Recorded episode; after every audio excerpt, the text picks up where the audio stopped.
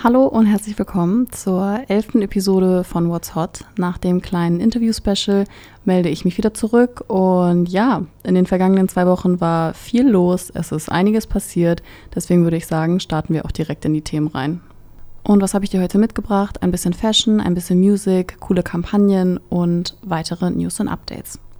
So, starten wir mit Fashion und genauer genommen mit Diesel. Wie du wahrscheinlich weißt, finden die Fashion Weeks statt. Wir hatten bereits den Kickoff mit Kopenhagen und natürlich wird auch Diesel wieder eine eigene Show haben in Mailand. Diese wird am 20. September stattfinden und das Coole ist, dass die Brand sie wieder für die Öffentlichkeit zugänglich machen wird.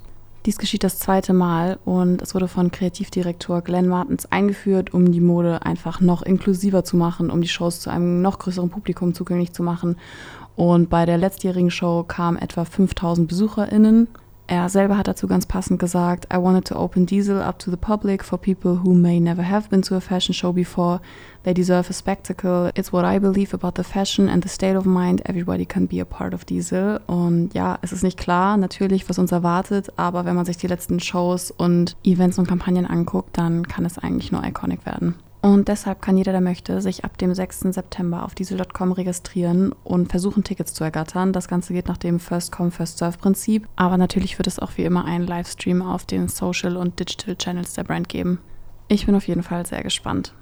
Bleiben wir noch kurz bei Fashion und ich hatte es eben schon kurz angeteasert. Es war Kopenhagen Fashion Week und hier ist das coole Jahr, dass Kopenhagen eine Modewoche ins Leben gerufen hat, die die Local Brands und erweiterte Modekultur, also Streetwear, Couture und Alltagslooks, nach und nach in den bewussten Bereich überführt hat, indem sie ja 2020 als erste Modewoche Nachhaltigkeitskriterien für die teilnehmenden Marken eingeführt hat. Und so lag der Fokus unter anderem auf zirkulären Prozessen, eco-friendly Production, greener Fabrics und vielem mehr. Mir persönlich hat Sachs Pot super gut gefallen, Baum- und Pferdgarten. Gani hatte eine coole Show, wo Paloma, welche wir auch auf unserer AY Fashion Week schon dabei hatten, eröffnet hat. Es gab AI-Projects und Collabs mit New Balance und ACN Tate. Und als weiteres Highlight beispielsweise auch Rotate mit einer Kollektion als Love Letter an Vivian Westwood. Hierzu verlinke ich dir dann aber auch nochmal weitere Eindrücke, Videos und Artikel im Text. Kommen wir nun zu einer sehr traurigen Nachricht der vergangenen zwei Wochen. Und zwar ist Angus Cloud am 31.07. im Alter von nur 25 Jahren verstorben. Ja, Angus Cloud, was soll ich sagen? Mich hat die Nachricht einfach nur wahnsinnig erschüttert. Er war mein absoluter Favorite in Euphoria in seiner Rolle als Fasco. Und auch sonst fand ich all seine Projekte, Kampagnen, überall, wo er mitgewirkt hat, immer super inspirierend. Er wirkte wie ein unglaublich charismatischer Mensch und deswegen ist es einfach nur ja, schlimm, dass sein Leben so früh geendet hat. Doch hier die richtigen Worte zu finden, fällt mir unglaublich schwer, weshalb ich seinen Euphoria-Kollegen und Serienkleinen Bruder Javon Walton zitieren möchte, welcher via Instagram unter einem gemeinsamen Bild Rest Easy schreibt.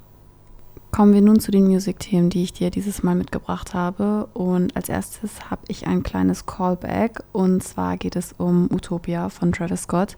Wie schon berichtet, droppte das Album ja am 28. Juli. Und es war tatsächlich im Endeffekt so, dass das Konzert in Gizeh in Ägypten gecancelt wurde. Grund hierfür waren komplexe Produktionsprobleme, wie Live Nation Middle East twitterte. Doch quasi als Ersatz fand am Montag, den 7. August, der Circus Maximus statt im gleichnamigen historischen Ort in Rom, inklusive rund 60.000 ZuschauerInnen und einem seltenen Auftritt von Kanye West. Hierzu packe ich dir auch ein paar Eindrücke in den Text. Des Weiteren stürmte das Album auf Platz 1 der Billboard 200 Album Charts und auch auf Spotify hat es einen neuen Rekord aufgestellt, denn Utopia ist das meistgestreamte Album der Plattform an einem einzigen Tag im Jahr 2023. Als nächstes habe ich eine kleine Empfehlung für dich. Und zwar wurde Anfang dieser Woche das Tiny Desk Konzert von Post Malone veröffentlicht. Und es ist wirklich hörens- und sehenswert. Also schau gerne rein. Ich verlinke es dir ebenfalls im Text. So, werfen wir nun einen Blick auf die Kampagnen, die ich dir dieses Mal mitgebracht habe. Und starten möchte ich hier mit Hugo, denn das Motto Hugo Your Way aus dem Brand Refresh von 2022 erhält eine ganz neue Bedeutung und Dynamik, da diesmal eine Geschichte erzählt wird, die Sound und Stil verbindet. Im Fokus steht hier ganz klar die Musik als einzigartige Form des Selbstausdrucks und damit unterstreicht die Brand im Herbst-Winter den Geist der Individualität und den Willen der Marke, alle Regeln zu brechen. So beschreibt es zumindest Hugo selbst. Wir sehen well-known Faces der Brand wie TikTok-Star Bella Porch, aber zum Beispiel auch Chase Hudson und Lola Clark gehören diesen Herbst-Winter zum Cast, ergänzt durch aufsteigende Talents und Creatives der Music Scene. Hugo hat auch angekündigt, dass über die ganze Saison hinweg die sozialen Kanäle mit Musik und Bewegung gefüllt sein werden. Deshalb bleibt es definitiv spannend, was da noch so kommt. Als nächstes habe ich Calvin Klein für dich, denn die Brand hat ihre offizielle Herbst 2023 Kampagne gestartet und zwei super coole neue Faces als Ambassador gewonnen. Und zwar Alexa Demi und Kid Cudi. Und die beiden präsentieren zusammen mit Kendall Jenner und Jenny von Blackpink und Jungkook von BTS, welche euch beide bekannt sein sollten aus unserem kleinen K-Pop-Interview-Special, die neue Kollektion der Brand. Was hier ganz cool ist, dass die einzelnen Anzeigen sich jeweils unterscheiden und so das Selbstvertrauen, die Verspieltheit und Sinnlichkeit der jeweiligen HauptdarstellerInnen einfangen und damit eine neue Ära von Calvin Klein einleiten soll. Welche übrigens von dem unvergleichlichen Duo Ines und Fino inszeniert und fotografiert wurde. Springen wir nun zu Streetwear, denn auch die neueste Sommer Capsule Collection von Palace ist da. Die Marke hatte ja immer ganz coole Collabs und Partner, wie beispielsweise Crocs, wie Champion, große Luxushäuser und jetzt hat sie sich mit dem Fastfood-Riesen McDonalds zusammengetan für, ich meine, eine 15-teilige Capsule Collection. Es gibt Hoodies, T-Shirts, aber auch Skateboards. Und was hier ganz spannend ist, ist der Zugang zu der Kollektion. Und zwar können Fans bei McDonald's eine Handvoll, ich würde sagen, klassischer Produkte kaufen, auf denen sich dann ein QR-Code befindet welche dann den Zugang zu dem exklusiven Merch gewährt. Das Ganze ist seit dieser Woche erhältlich und zeigt neben dem klassischen Co-Branding auch eine Reihe von verschiedenen Botschaften über McDonald's Guilty Pleasures. Also irgendwie ganz cute. Auch hierzu packe ich dir die Kollektion in den Text.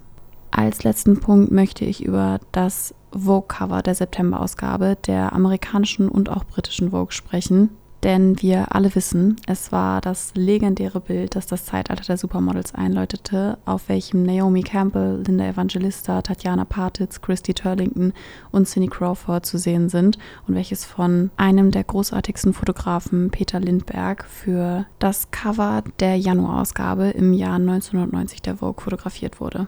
Und jetzt, rund 33 Jahre später, wurde das Bild für die September-Ausgabe des Magazins neu aufgelegt und eine neue Version wurde erstellt. Leider ohne Tatjana Partitz, die Anfang des Jahres verstorben ist. Das Ganze hat die Titelzeile The Greatest of All Time und zusammen mit dem Magazin wird im September auch eine Dokumentation der Supermodels erscheinen, die auf Apple TV zu sehen sein wird, in der sie die späten 1980er und frühen 1990er Jahre, als sie mit dem ja, Model begann, noch einmal Revue passieren lassen.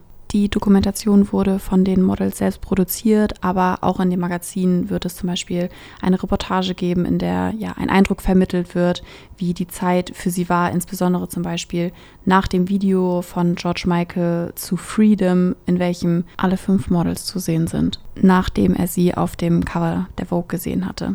Linda Evangelista hat in einem Interview damals danach gesagt, It was insane, we are not the Beatles.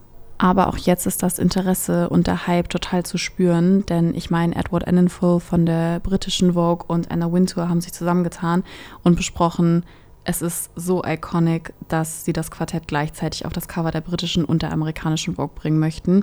Und ich glaube, viel mehr muss ich dazu nicht mehr sagen.